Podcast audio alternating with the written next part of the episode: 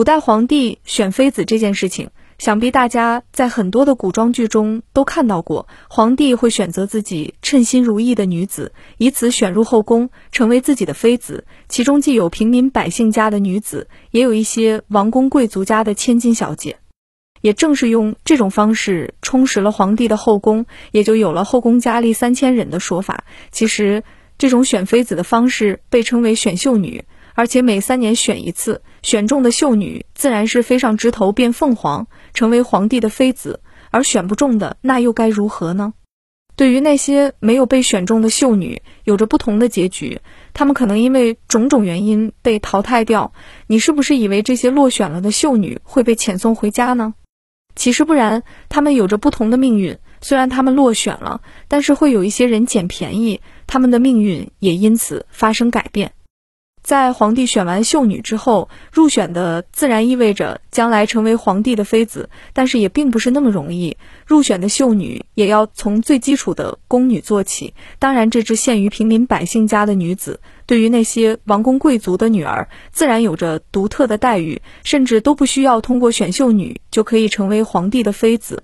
而平民百姓家的女子，要必须在最底层做起。学习皇室的礼仪以及如何服侍皇帝，通过一定的选拔后，才能成为皇帝的妃子。而那些落选的秀女又该怎么办呢？首先，她们可能会成为新一轮的秀女，也就是继续留在宫中为皇帝服务，选择下一任的秀女，就相当于现在的考核官一样。这样的结局对于他们来说也算是比较好的，毕竟摆脱了贫苦的生活，在皇宫中生存不能说锦衣玉食。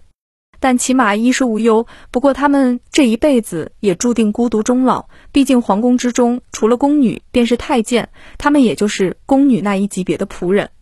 不过也有一些好看的，没有被皇帝看中的那些秀女，会被王公贵族的人选走，给自己作为妻妾或是婢女，或者给自己的儿子当小妾婢女什么的。等到王公贵族选完，就轮到朝中的大臣，他们对这些秀女如果有中意的，自然也会带走。这样的结局对于这些出身贫苦的秀女来说也是比较好的结局。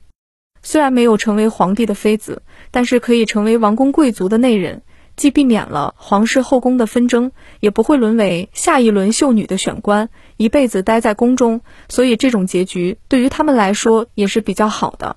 而且说不定哪一个王公贵族家的儿子，将来就可能走上更高的官阶，甚至倾覆王朝，成为新的皇帝。